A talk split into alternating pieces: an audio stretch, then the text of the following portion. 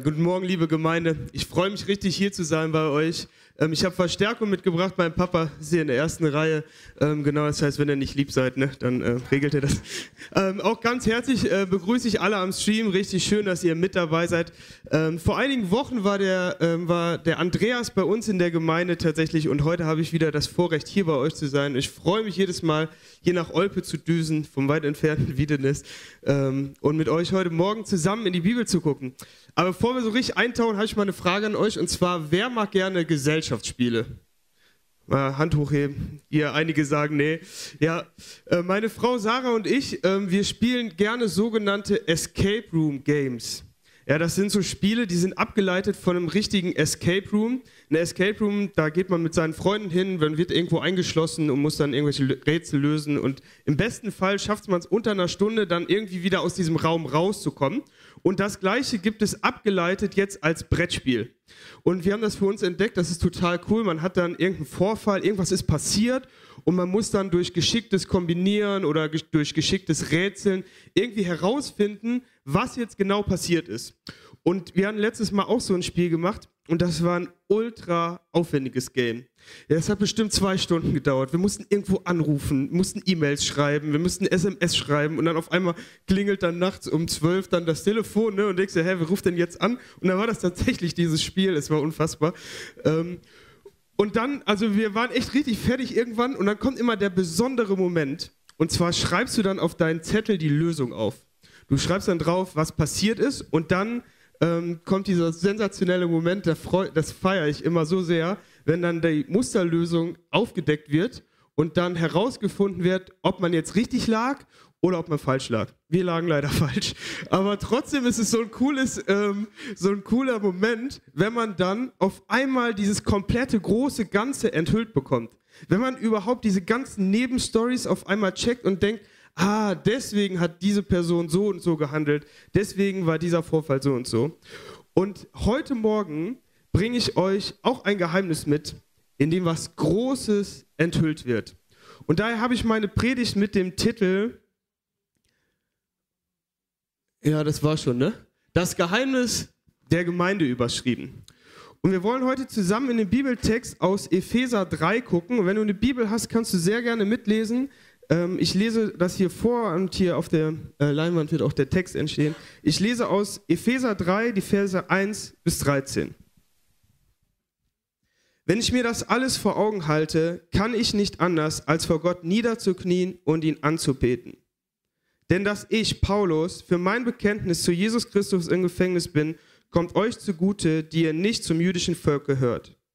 Oder habt ihr etwa nicht von dem Plan gehört, den Gott im Hinblick auf euch gefasst hat und dessen Durchführung er mir in seiner Gnade anvertraut hat? Es handelt sich bei diesem Plan um ein Geheimnis, dessen Inhalt Gott mir durch eine Offenbarung enthüllt hat. Ich habe schon weiter oben kurz davon geschrieben. Beim Lesen dieses Briefes könnt ihr erkennen, dass ich weiß, wovon ich rede, wenn ich vom Geheimnis Christi spreche. Den Menschen früherer Generationen hatte Gott keinen Einblick in dieses Geheimnis gegeben doch jetzt hat er es von ihnen auserwählten Aposteln und Propheten durch seinen Geist offenbart. Die Nichtjuden, darin besteht dieses Geheimnis, sind zusammen mit den Juden Erben, bilden zusammen ein Leib und haben zusammen ein, in, in ihm einen Teil an dem, was Gott seinem Volk zugesagt hat. Das alles ist durch Jesus Christus und mit der Hilfe des Evangeliums Wirklichkeit geworden. Dass ich ein Diener dieser Botschaft geworden bin, ist ein Geschenk der Gnade Gottes. Ich verdanke es seiner Macht, die in meinem Leben so wirksam geworden ist. Mir, dem Allergeringsten von allen, die zu Gottes heiligen Volk gehören, hat Gott in seiner Gnade den Auftrag gegeben, den nichtjüdischen Völkern zu verkünden, was für ein unermesslich großer Reichtum uns in der Person von Jesus Christus geschenkt ist. Es ist mein Auftrag, allen Menschen die Augen dafür zu öffnen, wie der Plan verwirklicht wird. Denn Gott, der Schöpfer des Universums, vor aller Zeit gefasst hat. Bisher war dieser Plan ein in Gott verborgenes Geheimnis. Doch jetzt sollen die Mächte und Gewalten der unsichtbaren Welt durch die Gemeinde die ganze Tiefe und Weite von Gottes Weisheit erkennen. Genauso hat es Gott sich vor aller Zeit vorgenommen und dieses Vorhaben hat er nun durch Jesus Christus, unseren Herrn, in die Tat umgesetzt. Durch ihn haben wir alle, die an ihn glauben, freien Zutritt zu Gott und dürfen zuversichtlich und vertrauensvoll zu ihm kommen. Daher bitte ich euch, lasst euch von den Nöten, die ich durchmache, nicht entmutigen. Ich erleide das alles ja für euch. Es trägt dazu bei, dass ihr Anteil an Gottes Herrlichkeit bekommt. Soweit der Bibeltext von heute. Kennt ihr Personen, die mitten im Gespräch auf einmal die Gedanken in eine völlig andere Richtung lenken? Man unterhält sich mit denen über irgendwas und dann bekommen die so einen Gedankenblitz und auf einmal unterhält man sich über was komplett anderes. Und nach ein paar Minuten steht man dann vor dieser Person und denkt sich so, hey, wie sind wir jetzt überhaupt an diesen Punkt gekommen? Ne? Also wie hat das jetzt überhaupt geklappt? Und genau das ist damals Paulus auch hier passiert. Die kompletten Verse, die ich gerade vorgelesen habe, 1 bis 13, sind sozusagen ein gedanklicher Einschub. Eigentlich wollte Paulus jetzt gerade zu einem Gebet ansetzen, aber er bekommt so einen Gedanken und schreibt uns diese Verse oder diese Verse wurden uns übermittelt. Und diese Verse sind so wichtig und so gute Verse und so gute Gedanken. Deswegen bin ich total dankbar, dass Paulus diesen Gedankenblitz hatte. Wenn wir uns den ersten Vers und den letzten Vers anschauen, dann bekommen wir so einen Eindruck in das Leben von Paulus. Während Paulus diesen Brief schreibt, sitzt er jetzt nicht irgendwo am Strand und trinkt irgendwie einen Kokosmilchshake oder so, sondern wir lesen in Vers 1 und 13, wenn ich mir das alles vor Augen halte, kann ich nicht anders, als vor Gott niederzuknien und ihn anzubeten. Denn dass ich, Paulus, für mein Bekenntnis zu Jesus Christus im Gefängnis bin, kommt euch zugute, die ihr nicht zum jüdischen Volk gehört. Daher bitte ich euch, Vers 13, lasst euch von den Nöten, die ich durchmache, nicht entmutigen. Ich erleide das alles ja für euch. Es trägt dazu bei, dass ihr Anteil an Gottes Herrlichkeit bekommt. Paulus sitzt im Gefängnis und schreibt, dass er nicht anders kann, als vor Gott niederzuknien und ihn anzubeten. Was für eine starke Aussage, oder? Heutzutage würde man sagen, Paulus hat das richtige Mindset, also die richtige Einstellung. Und wenn ich ehrlich bin, habe ich mich direkt bei dieser Aussage ertappt gefühlt. Ich weiß nicht, wie es euch damit geht, aber ich lasse mich oft durch meine oder manchmal durch meine Nachrichten irgendwie beeinflusst. Man braucht nur die Nachrichten-App aufmachen, Tagesschau lesen oder Zeitung, je nachdem, was dein Medium ist.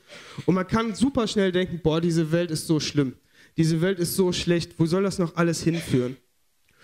Oder auch dieses ganze Thema Gemeinde. Wie viele Punkte gibt es in Gemeinde, die mühsam und anstrengend sind? Wir planen gerade als Jugend äh, eine Freizeit in Italien für 14 Tage mit Jugendlichen und was da jetzt schon an Herausforderungen auf mich zukommt, obwohl wir noch nicht mal losgefahren sind, das ist echt der Hammer. Ich bin echt mal gespannt, wo das alles noch endet. Ähm, aber das ist echt heftig, was da auch für Dinger manchmal bei rumkommen. Doch dann lese ich so einen Bibeltext wie diesen hier und mir wird klar, Paulus war viel schlimmer dran als ich. Die Sachen, die Paulus durchleben musste, waren viel heftiger als meine kleinen Probleme. Und er hatte allen Grund, beunruhigt zu sein. Er hatte allen Grund, irgendwie Sorgen zu haben. Doch er richtet seinen Blick nicht auf die Probleme, sondern auf Jesus. Und das finde ich so stark. Und im Internet ist mir ein Bild begegnet, ähm, was das nochmal total gut zusammenfasst, habe ich so gedacht. Ich habe euch das mal mitgebracht. Und zwar, ähm, ich weiß nicht, ob ihr es erkennen könnt, aber da sitzen zwei Typen in einem Bus und äh, die fahren so eine Passstraße hoch und der eine, der sitzt hier an der Seite von dem Gebirge und der ist ultra traurig äh, wahrscheinlich auch ein bisschen schlecht von der ganzen Kurvenfahrt und dann sagt er, wann endet das hier endlich und ist alles doof. Und der andere sitzt aber auf der Seite mit der Aussicht ähm, und sieht einen wunderschönen Sonnenauf- oder Untergang, wir wissen es nicht.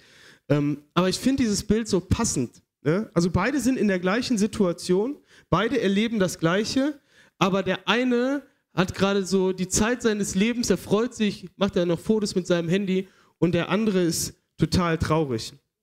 Und ich habe so gedacht, das möchte ich für mein Leben auch.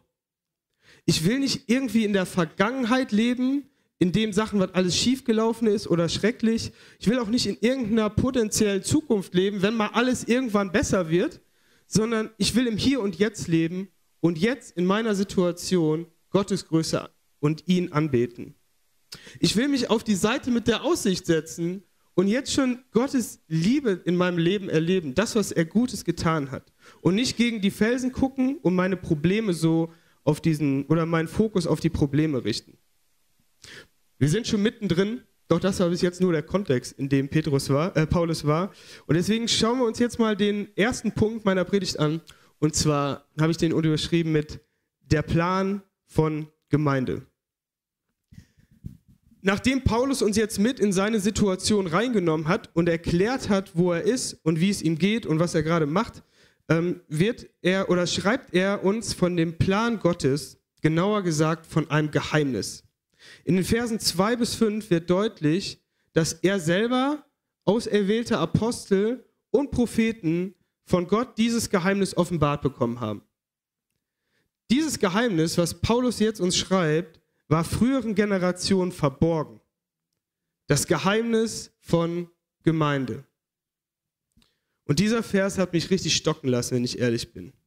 Das, was Paulus jetzt hier bekannt gibt in den nächsten Versen, das haben ganz viele Menschen, die vorher gelebt haben, überhaupt nicht gewusst. Sie konnten es gar nicht wissen, weil es ein Geheimnis war, das Gott ihnen nicht verkündet hat. Total krass irgendwie, habe ich so gedacht. Und wenn du auf dein Leben blickst, kennst du vielleicht auch so Situationen. Situationen, die für dich wie so ein Geheimnis sind von Gott, wo du drauf blickst und denkst, boah, ist für mich echt ein Rätsel. Und ich muss ehrlich sagen, ich habe auch so Situationen in meinem Leben, wo Dinge so anders gelaufen sind, als ich erhofft und erbetet habe. Bei einigen Dingen kann ich Gottes Wirken im Rückblick jetzt erkennen.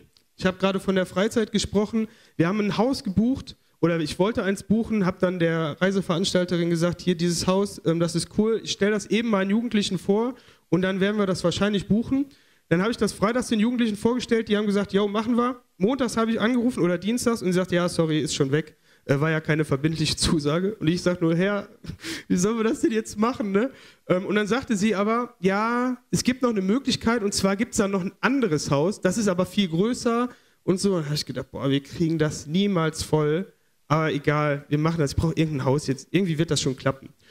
Und jetzt kann ich euch wirklich sagen, und das ist für mich das Wirken Gottes in Person, ähm, ist das Haus voll. Ja, ist total krass. Das andere Haus wäre viel zu klein gewesen. Ähm, und dieses Haus, das wir jetzt haben, das passt genau für uns. Und da, da habe ich so erlebt, am Anfang war das für mich, boah Jesus, wie kannst du das zulassen, dass dieses Haus weg ist? Aber im Rückblick danke ich Jesus dafür, dass dieses Haus weg ist und dass wir ein viel cooleres haben. Es gibt aber auch viele Dinge in unserem Leben und auch in meinem Leben, wo wir auf dieser Erde keine Antworten drauf finden.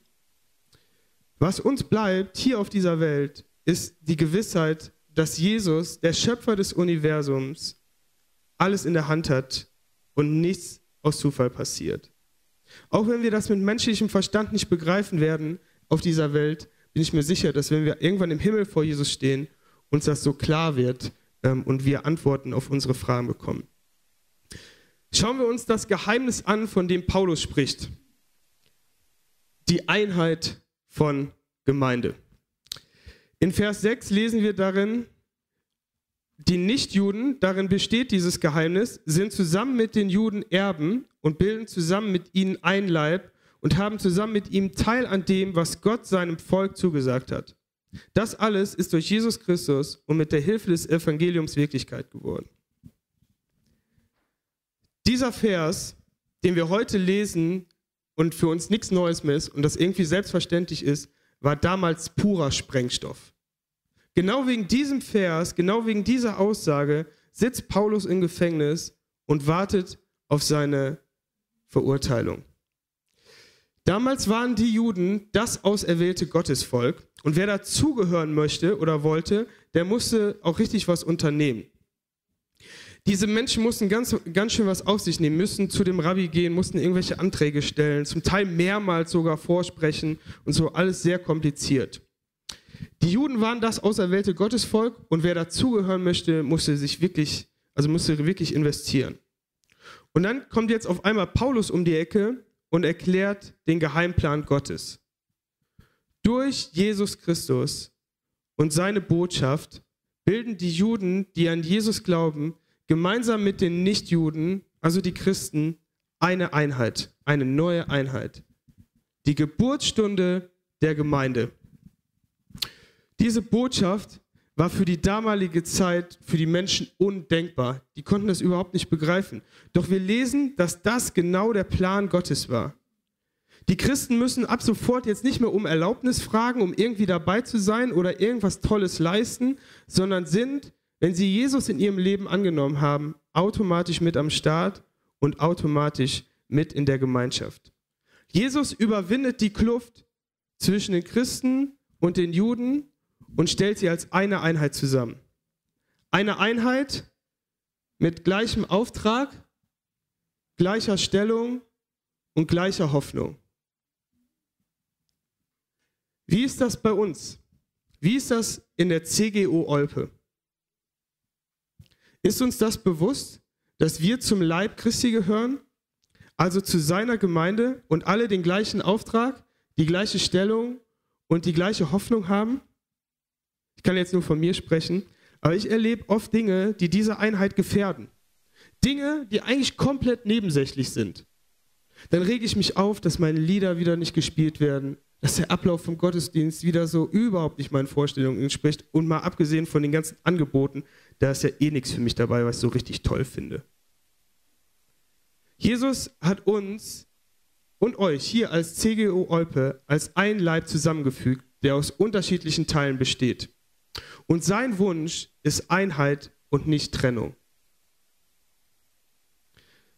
Stell dir vor, wie sich unsere Gemeinden verändern würden in Deutschland, wenn wir das nochmal neu leben würden. Ja, es ist gut, dass wir unterschiedliche Geschmäcker haben und auch Sichtweisen und da auch in den Dialog gehen, das ist total wichtig. Aber dieser Gedanke der Einheit ist noch wichtiger, dass wir zusammen ihm die Ehre geben. Wenn ich diese Predigt jetzt, ich bin ja Jugendreferent, wenn ich diese Predigt jetzt bei mir in der Jugend predigen würde, dann würde ich jetzt sagen, nach dem Brett, was Paulus jetzt gedroppt hat, aber das mache ich natürlich nicht, sondern nach der Botschaft von Paulus, die er den Ephesern jetzt geschrieben hat, macht er nochmal deutlich, dass auch er eine 180-Grad-Wendung erlebt hat. Er stellt sich jetzt nicht irgendwie über den Leser und sagt, was er für ein toller Typ ist, sondern er bezeichnet sich selber als einer der allergeringsten von allen, die zum Gottes heiligen Volk gehören. Total krass. Paulus war damals nämlich selber Jude, der so weit ging und die Christen sogar verfolgte. Bis ihm dann Jesus begegnet und er vom Christenverfolger zum Christenverkündiger wird. So eine starke Story. Von jetzt an kämpft er nicht mehr gegen Jesus, sondern für ihn. Und das finde ich so faszinierend. Jesus braucht keine Helden, um Geschichte zu schreiben. Nein, er benutzt die Menschen wie Paulus, die komplett versagt haben und gebraucht ihn, um den Heilsplan Gottes umzusetzen. So eine starke Aussage. Und ich weiß nicht, wie es dir geht, ob du deinen Platz in dieser Gemeinde schon gefunden hast.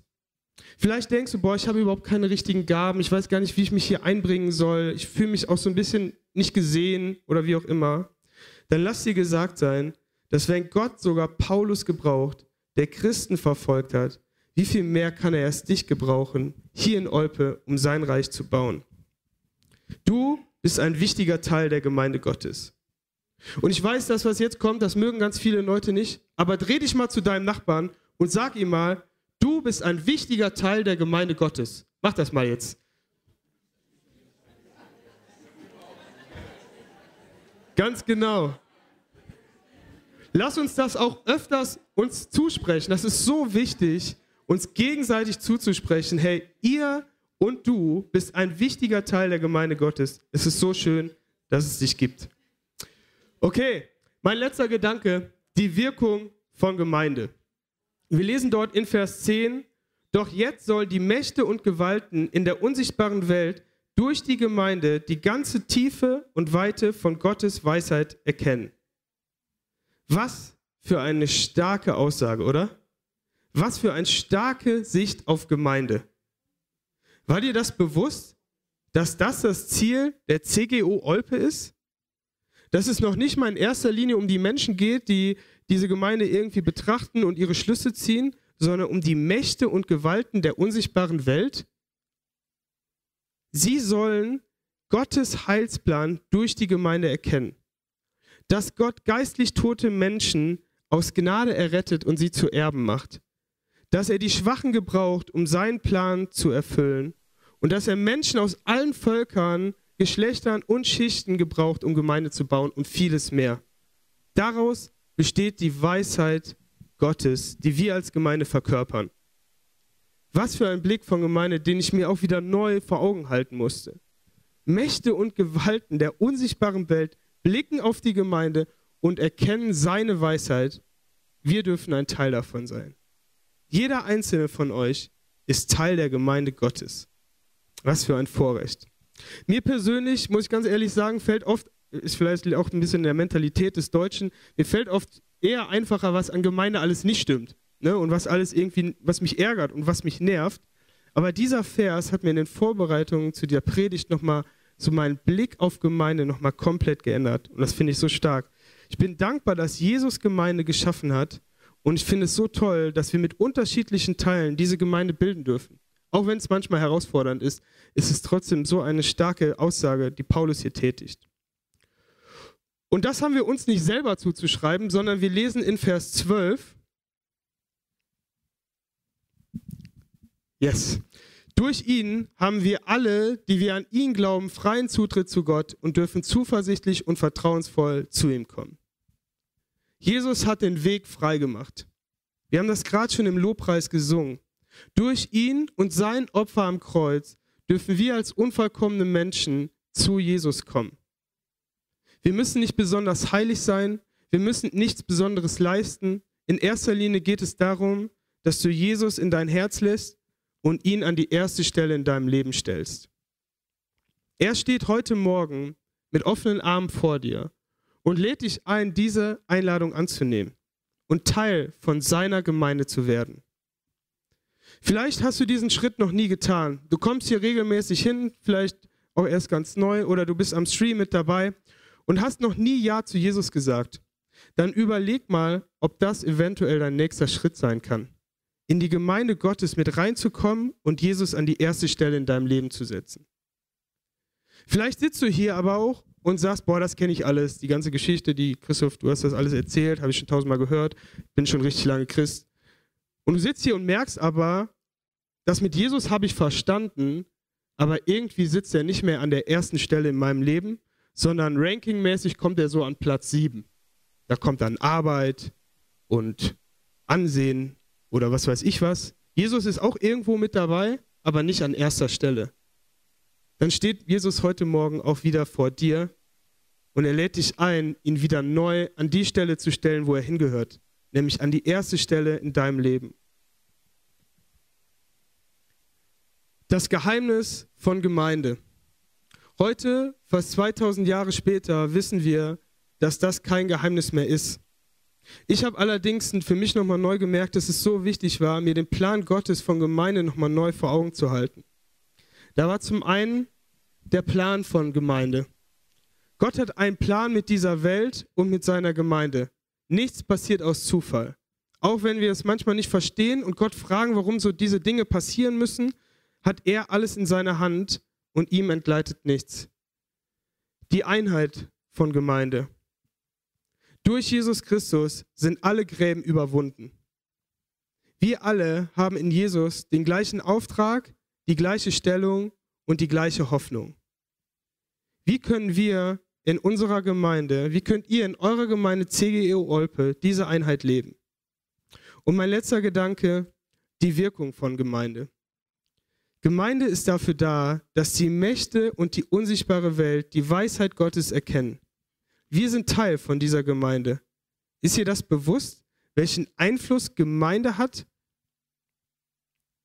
Jesus ist am Werk und er ist es, der seine Gemeinde baut. Wir dürfen seine Zeugen sein. Und das entlastet mich so stark, dass ich sehen darf, wie Jesus am Werk ist. Wir müssen nichts produzieren oder irgendwas leisten. Jesus ist es, der in unserer Gemeinde wirkt. Jesus ist es, der Einheit schenkt und Jesus ist es, vor dem die unsichtbare Welt zittert. Mit welchem Blick schaust du heute Morgen auf Gemeinde? Schaust du dir die Dinge an, die schlecht laufen und bist frustriert, bist vielleicht enttäuscht, weil du nicht gesehen oder wahrgenommen wirst? Wie kann dein Anteil an der Einheit von Gemeinde sein?